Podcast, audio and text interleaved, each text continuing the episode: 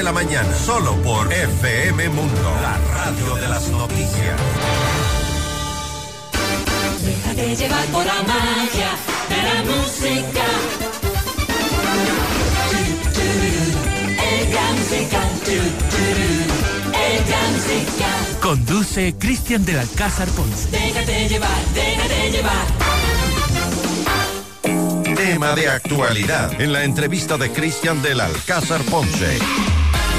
Hoy con Muy bien, aquí estamos con esta entrevista jueves 15 de febrero. Es un gusto saludar a un buen amigo de esta casa, el doctor Rafael Ollarte, uno de los mejores abogados constitucionalistas del país. Ahí tenemos ya, mi querido Rafael. ¿Cómo está? Buenos días, bienvenido. Gracias por acompañarnos. Siempre es un placer, don Cristian. Bueno, eh, a esta hora eh, está por comenzar a tratar la asamblea y quiero eh, comenzar por ahí para definir las reformas al COIP y hay muchas polémicas por las propuestas legislativas de cierto grupo. Y yo creo que, y lo decía hace un momento comentando este tema, eh, el, el endurecer las penas, totalmente de acuerdo. ¿Quién no, ¿Quién no va a estar? Creo que es más que necesario. Pero lo otro se están aprovechando y mucho. O A se ver, quieren aprovechar y A ver, pero aclaremos, aclaremos, don Cristian. Eso de endurecer las penas suena bien, ¿no? Nos gusta porque uno diría a estos violadores infames, a estos ladrones que le quitan a la gente lo que se han ganado con eh, su diario eh, trabajo. A veces la gente, la gente que está en la estratosfera, en esa izquierda nebulosa, eh, que creen que son cosas nomás. Anda, gana el sueldo mínimo y que te roben el televisor que no has terminado de pagar, pues te están robando tu vida. Así no es. solamente el bien, tu vida. Porque la gente compra sus cosas con el dinero que gana, con el trabajo diario, y eso es la vida de la gente. Eso es no entender lo que es la propiedad. Por eso hay gente imbécil que cree que la propiedad no es un derecho. Como todo te lo han dado, y por eso es ser izquierdista, ¿no? Pa- Para, que ser izquierdista tienen que haberte regalado demasiadas cosas en tu vida. Bueno, eh, pero de que ahí a que usted se crea que el delincuente deja de delinquir solo porque se aumentan penas en la letra de la ley, creo que no estamos considerando un hecho. No van a dejar de delinquir, pero eh, en mi opinión personal, la- la- la- la- las penas que existen en nuestro país sí son demasiado leves. A ver, pero el delincuente cuando va a violar... Salen va a rápido, ¿no? Salen rápido. Sí, no, no, no, no está leyendo. Algunos el salen código. enseguida. Claro, no está leyendo el código integral penal. A ver, ¿cómo estará hoy día el peculado? No mucho está, mejor cometo un cohecho nomás. No, no lo hace así. Lo hace simplemente, y esa es nuestra triste realidad, también es la de otros, pero consuelo de muchos, consuelo de tontos. Lo hace porque esa persona está seguro que primero ni siquiera va a ser perseguido por el delito. Si es que es perseguido por el delito, difícilmente el proceso llegará a buen puerto. Si es que el proceso llega a puerto, difícilmente va a ser condenado. Y si es condenado, anda a ver si se le ejecuta la condena.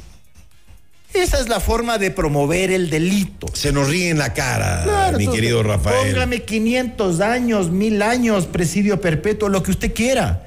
A ver, de, lo, de la cantidad de homicidios y asesinatos que hay en el Ecuador cada año, ¿cuántos reciben sentencia condenatoria? Esa es la respuesta. Entonces póngale ¿Qué porcentaje será? 50 años, uno o dos de cada 100. Tampoco. ¿Sí? ¿Por qué cree que, le- hay- que hay muchachitos que son protegidos, muchachitos que andan disparándole a la gente en las motos en las calles? Porque están diciendo, a ver, si yo le disparo a este, yo cobro dos mil, diez mil dólares, es que cobra menos, ¿ya? dos mil dólares, Mm, ¿me sale ir a la cárcel o no me sale ir a la cárcel? No, si no está pensando en eso, está pensando que ni siquiera lo van a ubicar, así nomás. Así, si hasta- Impunidad, Pero si es que está hasta en el TikTok o en el Twitter, uno ve videos que ya son espeluznantes. El otro veía unos tipos que se grababan en una camioneta que le disparaban a un tipo en moto. Alegremente, se filman. Lo vi, lo vi. Bueno, entonces uno dice, si llegas a ese extremo, ¿con qué seguridad lo haces? Porque te vas a ir preso sin duda. No, porque no te va a pasar nada. Eso es lo, que- eso es lo que ocurre. ¿No se saca nada entonces endureciendo las penas según usted? Muy Rafael? poco, muy poco, casi nada. Pero, pero es que, a ver, pero es que bueno fuera que uno dijera, eh, verá, este año hemos condenado de los eh, 10 mil homicidios que hemos tenido este año, bueno, no voy a decir 10 mil, de los mil homicidios que hemos tenido este año tenemos 900 condenas y nos parece muy poco. Eso me parecería plausible, que uno diga, ah, ya, ya, ya, estamos teniendo muchas condenas por homicidio y asesinato y las penas son escasas.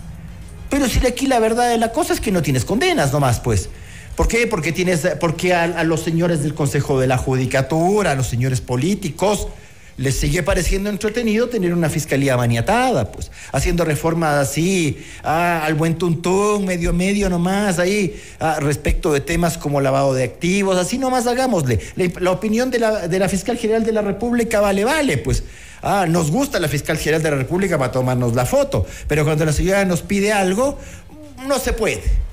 Yo todavía recuerdo cuando la señora fiscal general del Estado solicitaba a la ex miembro de la Corte Cervecera, señora Maldonado, y el señor Murillo, desde la virginidad trazada, eh, la creación de fiscalías anticorrupción. No hay plata.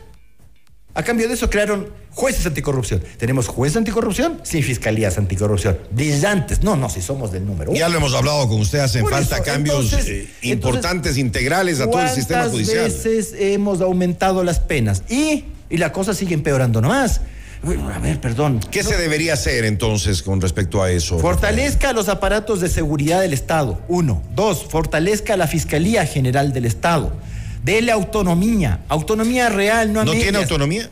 Pero es que si usted está dependiendo del presupuesto que le da o le deja de dar el Consejo de la Judicatura. pues. Es que la fiscalía es parte del- el- de los procesos. ¿Cómo puede ser parte y a la vez integrar a la función judicial? Acá nomás se ve eso. Tiene que ser independiente. Eh, fue un error brutal pues, de la Constitución 2008. Ya, o sea, ¿cómo, ¿cómo usted puede integrar a la fiscalía dentro ¿Ahí lo de cambiaron en el judicial? 2008? Claro, antes era autónomo absolutamente, estaba fuera de la función. Si eres parte, eres parte del proceso. El Nada que ver. Claro, no puede ser parte del órgano que va a juzgar. Pero bueno, son cosas que haces, que haces acá. Y el otro, y el otro tema, el que nos preocupa, estas propuestas que modifican, modificarían el recurso de revisión penal y el acceso a información reservada sobre indagaciones previas. Verá, como van a decir este Ollarte es disque constitucionalista, como ha sido temas penales. En el pasado, cuando había facultades de derecho, el recurso de revisión penal lo revisábamos en el primer semestre. ¿Por qué? Porque el recurso de revisión es una de las excepciones al principio de cosa juzgada. El principio de cosa juzgada implica que cuando la sentencia se ejecutoría tiene un efecto, que es el de cosa juzgada. ¿En qué, qué implica el efecto de cosa juzgada? Que usted no puede volver a procesar a las mismas personas por los mismos hechos y por la misma causa. Pero siempre nos explicaban hay excepciones. Una de las excepciones es el principio de revisión penal. La sentencia está ejecutoriada. La sentencia ejecutoriada, por principio, no puede ser modificada en ninguna de sus partes, salvo corregir el error de cálculo. Eso es lo único que usted puede corregir, un error de cálculo. Eh, eh, dijo 4 más 4 son 5, perdón, han sido 8, ya, eso puede corregir, pero no puede corregir nada más. ¿ya? En algún momento las decisiones judiciales son inamovibles, pero en materia penal, como es tan delicado el tema, se establecieron tradicionalmente una serie de causales para revisar las condenas de ejecutoriadas, las condenas firmes. Una, que era una causal que a la gente le puede llamar la atención por lo descriptivo, a mí siempre me llama la atención por lo torpe de la descripción de la cosa. Cuando se encontrare viva la persona que se creía muerta. Es decir, a usted le han condenado por el homicidio de fulano de los palotes y fulano de los palotes está aquí en el Parque de la Carolina jugando básquet. Entonces, recurso de revisión, ¿ya? Está vivo el muertito. La segunda, si existen simultáneamente dos sentencias condenatorias por el mismo delito que hacen ver que una de las dos sentencias son erróneas. Por ejemplo, hay un señor condenado en Ambato por el asesinato de fulano de los palotes y hay un señor condenado en Manabí por el asesinato de fulano de los palotes en otro día y en otras circunstancias. Bueno, una de las dos ha de estar mal, pues. Entonces ahí tiene usted recurso de revisión. Y la tercera que se quedó en nuestro actual Código Integral Penal es si la sentencia se dictó en virtud de testigos falsos o informes periciales maliciosos o errados. ¿Ya? Entonces usted dice, claro, que tiene un informe pericial, pero es erróneo o es malicioso, le están tergiversando las cosas. Entonces usted con nueva prueba demuestra que hay un testigo falso, que le han comprado, cualquier cosa, entonces se cae la condena. Esas son las tres causales actuales. Se nos cayeron tres que habían tradicionalmente, que no es que se les habían inventado el 2020, sino que ya estaban en el Código de Procedimiento Penal del 83, que es cuando no se ha comprobado conforme a derecho la existencia del delito. Entonces, usted comprobó la existencia de un delito violando reglas del debido proceso, por ejemplo, prueba ilícita, cosas, cosas por el estilo. Dos, cuando usted demuestra con nueva prueba que la persona responsable es inocente. Usted me trae nueva prueba, nueva, pero el condenado en realidad es inocente. ¿Cuántas veces hemos visto, por ejemplo, en la, en la Yoni pasa esto? Que el tipo está esperando en, en- la milla verde, esa que le dicen en el, en el callejón de la muerte, y de repente acá asoma la prueba de que el tipo no había sido y se, y se salva, y después lo saca luego de 40, 50 años, ha, ha sido inocente. Ya, esa tampoco existe, esas dos no existen hoy día.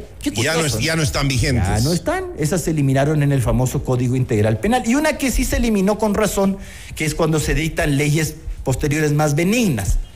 ¿Por qué? Porque eso es algo que ahora realizan los jueces de garantías penitenciarias. Pero esas dos se cayeron. Entonces uno siempre decía, esas dos como que hacen falta. Como, y de hecho la misma Corte tiene algunos fallos de recursos de revisión anteriores con la antigua ley en que hace presente estas causales, pero que ya no existen.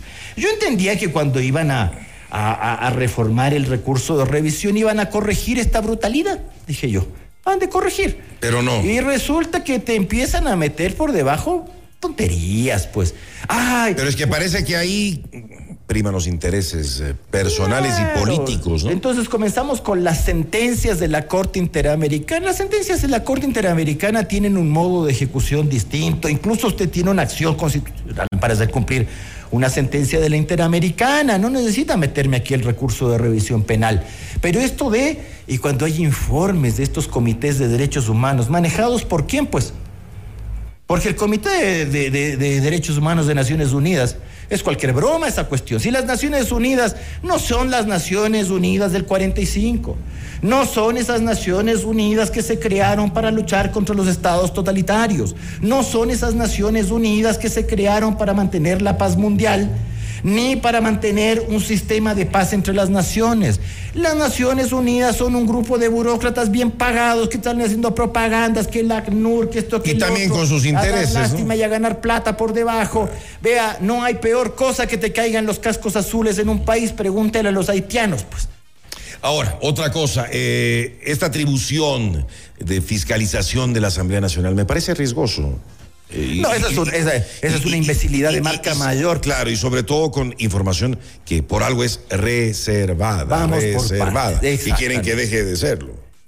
Usted tiene una fase que es preprocesal, es decir, antes del proceso penal, que se inicia con la instrucción fiscal, ya es decir, con la audiencia de formulación de cargos, de ahí ah, en esa fase de instrucción fiscal lo que se hace es recabar elementos eh, que hagan determinar la, eventual responsabilidad de los procesados y la existencia de la infracción, y la real existencia de la infracción. Pero puede haber una, una fase que antiguamente llamábamos indagación previa que ahora se llama investigación previa. Es decir, antes del proceso averigüemos esta cosa. Es reservada por eso, porque todavía no hay proceso, no hay nada. Entonces, yo puedo estar investigándole a usted, diciendo, a ver, chuta, ¿no será que un Cristian tiene alguna cosilla por acá rara? así? Claro, es reservada para todos, menos para usted, ¿no? Por eso es que llama tanto la atención cuando en fiscalía a veces le niegan copias al, al investigado, pues déjate de, de- cosas, pues. Al investigado no le puede estar negando eso, pues.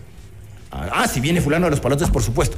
Y vos te sacas esta cuestión de que en, en- las facultades de información, lo que digo antes llamábamos procedimiento documental, información documentaria, tú puedes pedir información sobre investigación, investigaciones previas. ¿Para qué? Si la asamblea, ¿a quién tiene que fiscalizar? A los órganos del poder público tiene que fiscalizar. ¿Qué- ¿A quién vas a fiscalizar? ¿Qué quieres meterte? A ver, eh, ¿cómo van tus cosillas? ¿Las de tus panas? ¿Las de tus parientitos? ¿Las de... Déjate de cosas. ¿Es, pues. es inconstitucional esto, Rafael? Pero es que está fuera de las facultades de la Asamblea. Además, está inmiscuyendo en un tema que eventualmente recae en un proceso. Eventualmente, además. Pero es que aquí hace lo que les da la gana, eh, Rafael. Bueno, Mi- pero- eh, mire cómo manejaron el tema de los impuestos, que ahí también todavía se que- habla de que sería inconstitucional como, como se dieron las cosas para aprobar eh, o, o dejar pasar, más bien dicho, Pero ¿no? yo Para ya veo dejar las- pasar el, yo ya veo el- tema impositivo. Yo ya veo las demandas contra esos impuestos y ya le veo al ministro de Finanzas diciendo, es que si declara usted la inconstitucionalidad, me desfinancio por aquí, por acá y por allá. Ahora, depende de si tu tribunal es decente o es indecente. Porque en un tribunal constitucional, como se nombra, tú empiezas con eso y te callan nomás. Pues. Aquí no vamos a hablar de la conveniencia o inconveniencia de las cosas. Primero. Segundo, ¿para qué se mete entonces? Pues como que yo dijera, yo empiezo a sacar plata por acá y, y no me quita porque me friego. No, no, no, no. Aquí vamos a analizar la constitucionalidad o inconstitucionalidad de las cosas y punto. ¿Ya? Pero en esto otro también ocurre lo mismo. Eh, A ver, falta mucho, hay un segundo debate. Tampoco es que vamos a... A ver, perdón, yo, yo no soy bien querido por los señores políticos porque no les mando decir las cosas. Y de los unos o de los otros, de los tontos correístas o de los jetones lacistas, me dan lo mismo esta gente. Es la misma mugre. ¿Por qué? Porque creen que está bien cuando ellos lo hacen y está mal cuando lo hace el otro. Y hacen lo mismo. Así son. ¿no? ¿Ya? Ah, pero vele, el otro está robando, pero no me veas lo que a mí. El otro día le vi un tuit, hoy día, que por qué no le extraditan al señor Luque Lecaro, dice el señor Correa. Usted debe saber lo que es la extradición y debe saber la diferencia entre una extradición y, un- y una deportación, que fue lo de la familia del señor Fito. ¿Por qué no le extraditan rápidamente como a la familia? La familia de Fito fue deportada por condición migratoria. Entonces, que un ex jefe de Estado que encima está con un pedido de extradición no conozca la diferencia, ya estás gordo y grasoso como para hacerte el confundido. Ya. Y de confundir a la gente. Es que aquí el político es irresponsable, pues le, dice, y la gente se la cree, pues ahí, porque lo dijo mi amo y señor. Bueno, usted tengamos, señores, yo no los tengo. Bueno, yo entiendo que en este caso, a mí no me vendrán con la media mecha, mis amigos ser cristianos, a decir que se les ha pasado el voto. Porque te lo voy a decir en tu cara, pues, hijito. Eres un sinvergüenza descarado si das un voto por esto. Es que a veces yo no sé, yo no sé si nos creen tontos o qué. Sí, nos creen imbéciles. Y a mí como me carga que me- yo tengo la cara de estúpido, pero que me la vean y me, y me la hagan la- de, de la cara de imbécil la profesión, no, no. Ahí no más. O sea, uno tiene cara de tonto, pero deben respetarle también de vez en cuando. Entonces sí les diré, eres un descarado si se te va el voto en eso. A mí no me vas a venir a engañar. A tu mamá le engañarás. A mí no. A ella, ella te creerá que eres buenito. ¿Qué estás haciendo con esto? Encima con, con disposiciones eh, que no son claras. Ah, y cuando hay graves violaciones al debido proceso. ¿Cuáles son las graves violaciones? Porque me empiezas a poner calificativos. Grave. ¿Cuándo es grave y cuándo es no grave una violación al debido proceso? Cuando a vos se te gusta y cuando a vos te agrada. Eso se, ah, según, la, según el día, según la carita del marchante. El otro día, una buena amiga me decía eh, que si me había leído un libro de un interesante yo filósofo que se refería al hambre y las decisiones judiciales. Es decir, ¿cómo decide un juez cuando le da hambre? Y yo, ya, claro, cuando uno está con hambre se pone de mal genio.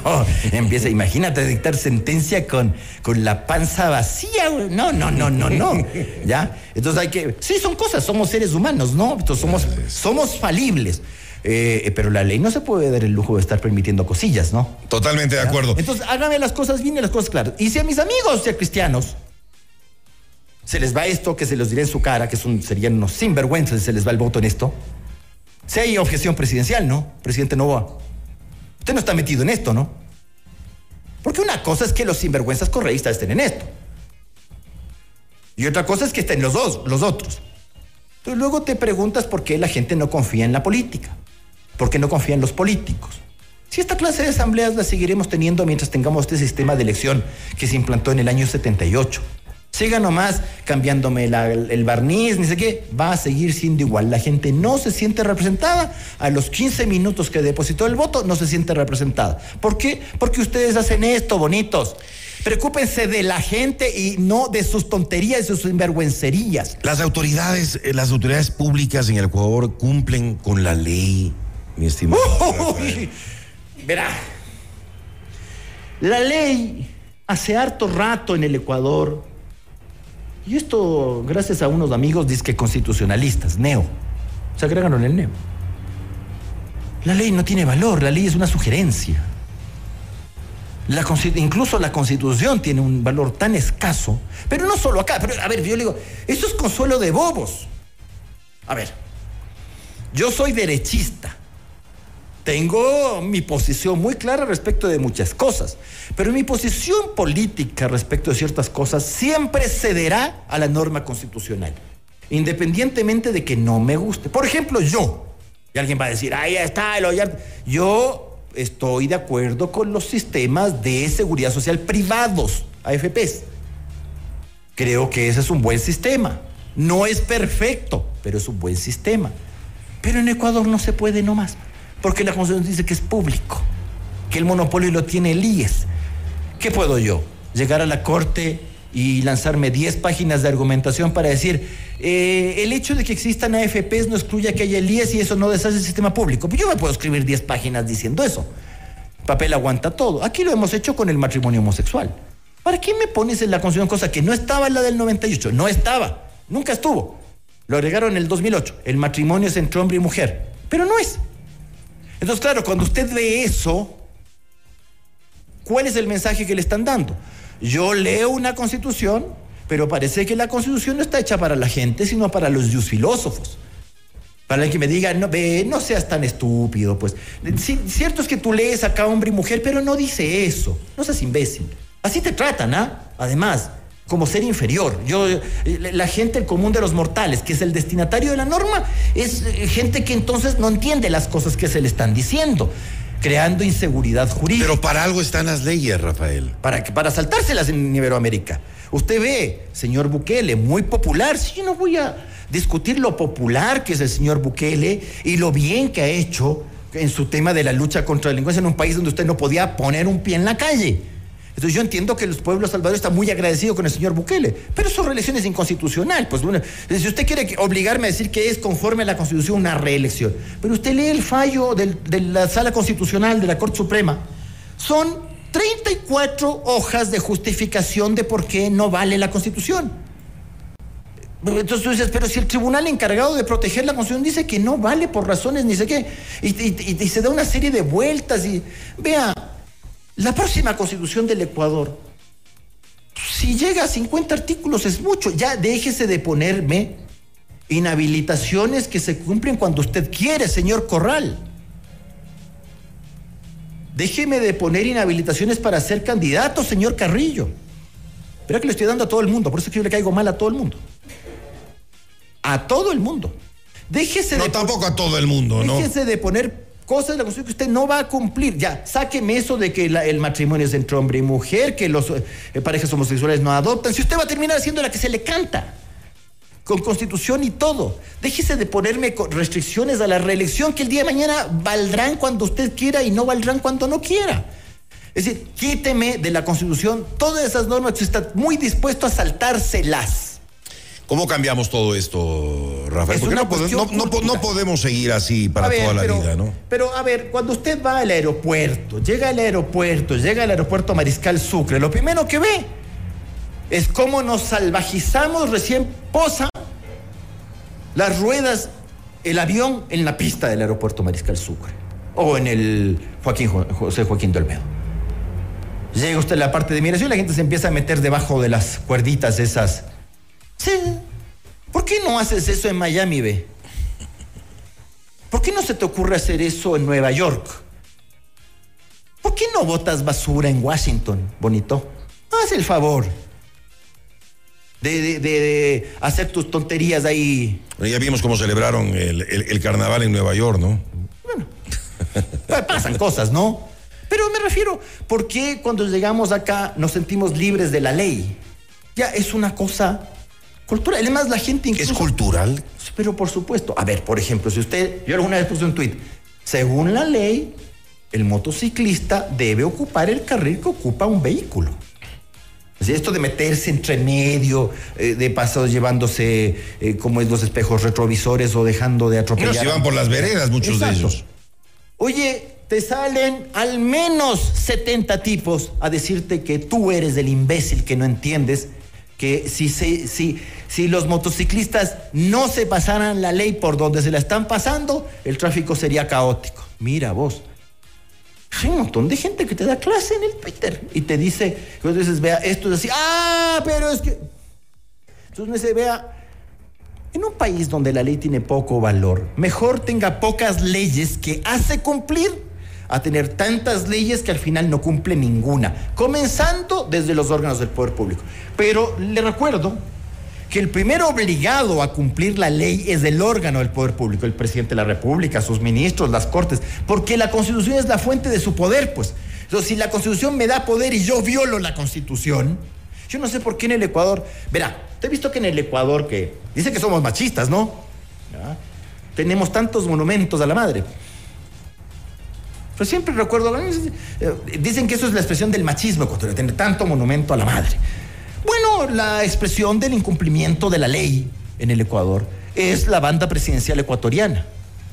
Mi poder en la constitución mientras no me estorbe. Eso deberían agregarle. Yo quitaría ese emblema. Yo quitaría ese emblema, es muy bonito. Pero no solamente que es una frase hueca, sino que es una frase que te la estás saltando, ya da vergüenza. Mi poder en la constitución y lo primero que haces es tratar de violarle la parte que no te gusta. Y claro, ese es el ejemplo que usted le da al ciudadano. ¿Te recuerda que hace 40 años, perdón, lo estoy diciendo porque mi mamá me contaba estas cosas, ¿cómo eran los contratos de arrendamiento hace 40 años? Se escribían, si es que se escribían, se escribían en una hoja de una servilleta. Los recibos se daban en un papel cuando no simplemente con un apretón de manos. Cuando usted iba a donde alguien le decía tal cosa, el ecuatoriano era un tipo cumplido cumplido. La palabra, te di mi palabra y eso basta y sobra. Y es lo más importante. Si te pido mil sucres, te devuelvo mil sucres. Ahora te piden mil dólares y te hacen los cojudos con los mil dólares. Así nomás. En eso nos hemos convertido nosotros solitos. Pero el ejemplo está ahí. Para nosotros que los grandes escándalos de corrupción eran las muñecas de trapo, el arroz con gorgojo. Ahora eso no sería escándalo de corrupción. Sería pérdida de tiempo. ¿Cómo va usted a decir eso? Pues, ¿ah? Ojalá que algún día cambie, ojalá que algún día cambie pero todo tenemos eso. que cambiar nosotros primero Ah, casa, pues. De acuerdo. Porque nos fijamos siempre en el otro. Escucharle al señor Isa y compañía. Yo no pago impuestos mientras no les cobren a los que no. Verá, con ese argumento no llegamos a ninguna parte. O sea, si yo también digo, ah, no, yo no pago la pensión alimenticia mientras a mí no me devuelvan lo que me han robado, listo. Así seguimos. Yo no pago mis deudas mientras a mí no me paguen lo que yo creo que me merezco. Y así seguimos. Y estos tipos en la asamblea te dicen eso, que, se ha pagado la deuda externa, que no la contrató. Yo no estoy defendiendo ni tengo por qué defender al señor Novoa y compañía, por si acaso. Pero espetarle al señor Novoa que pagó un tramo de la deuda externa que no contrató él. ¿Cómo eres vos en tu casa, ve? Gracias. Vos no pagas tus deudas. Eso le enseñas a tus hijos. Enséñales también a copiar en la prueba. Cuando haga algo, protégelo, pobrecito. No vaya a ser que bototoy. Que no le llamen la atención que sea de romper el muchacho. Estamos jodidos. Gracias, Rafael. Siempre es un gusto conversar con usted, Rafael Ollarte, El abogado fascista constitucionalista. Ollarte. No, tampoco, tampoco, tampoco. Y si hay quienes, y, y si hay quienes le queremos, Rafael. Gracias por estar con nosotros esta mañana. Siempre. Ay, perdón. Quisiera expresar mi nota de pesar a la embajadora Elizabeth Moriano, directora de soberanía de nuestra Cancillería, por la pérdida lamentable de su, de su cónyuge. Ella es su hijo Emilio, su digno hijo Emilio. Mi sentimiento de solidaridad, el de toda mi familia y de todos cuanto le debemos a la Cancillería, las cosas buenas que hace. Parte de eso, la Dirección de Soberanía. Que hay que reconocerlas también. Gracias, Rafael. Buenos días. Noticias, reportajes y opinión. Cristian del Alcázar Ponce, tu anfitrión.